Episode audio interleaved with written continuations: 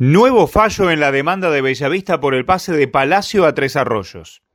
A los 40 años, a punto de su retiro y tras una exitosa carrera, el nombre del futbolista Rodrigo Palacio sigue siendo eje de una disputa judicial que se inició cuando daba sus primeros pasos deportivos, luego de ser transferido desde Bellavista a Huracán de Tres Arroyos, donde jugó entre 2002 y 2003.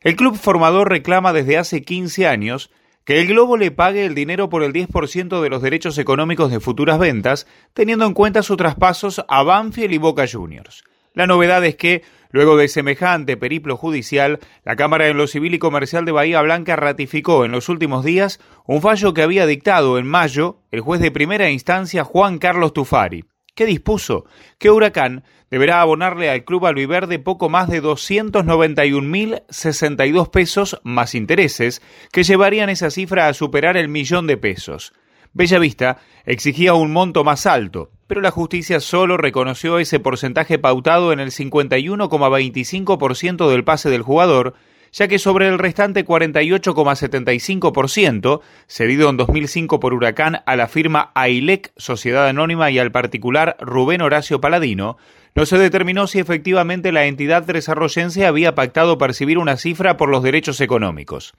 En este punto, el del 48,75%, la Sala 1 de la Cámara, integrada por los doctores Jorge Federico Mercado y Leopoldo Peralta Mariscal, consideró que, si bien existía una dificultad probatoria, Bellavista, representado por el abogado José Carlos Ornou, no produjo la prueba suficiente para darlo por acreditado. En noviembre del 2007, Bellavista demandó a Huracán de Tres Arroyos por incumplimiento del contrato que habían alcanzado por el pase de la joya a Palacio firmado el 25 de julio del 2002. La transferencia se hizo con opción de compra y que, ejecutada la misma, lo que concretó Huracán a la institución local se le reconociera el 10% del resultado económico de futuros pases. Luego de ese tiempo, según la acusación, el Globo comenzó a negociar con Banfield y Boca, ocultando la realidad de esas tratativas pese a los pedidos elevados desde Bahía Blanca.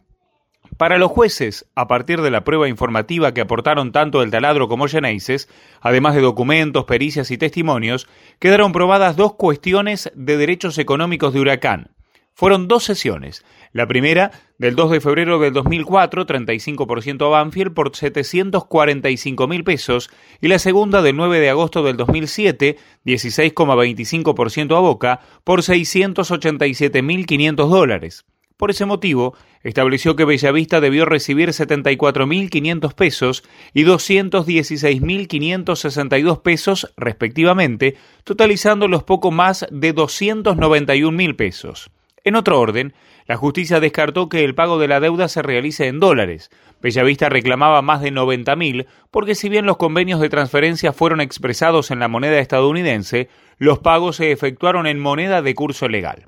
Los llamados derechos económicos en el fútbol no son más que los beneficios que el club titular de los derechos federativos del jugador recibe al transferir estos últimos a otra entidad, ya sea por venta o préstamo. Este nuevo derecho se refiere al valor del pase acordado entre el club titular del derecho federativo y un tercero, ya sea persona individual o jurídica. El derecho económico es siempre eventual, dado que su cobro solo ocurre si los derechos federativos son efectivamente transferidos onerosamente a otro club de fútbol durante la vigencia del contrato de afiliación deportiva del jugador con el club vendedor. Estas alternativas nacen de las necesidades económicas de quienes están involucrados en las negociaciones, clubes, jugadores y terceros inversionistas, dando lugar a una modalidad contractual por la que es posible que los intereses particulares ingresen en la órbita del contrato profesional y en los registros de la AFA.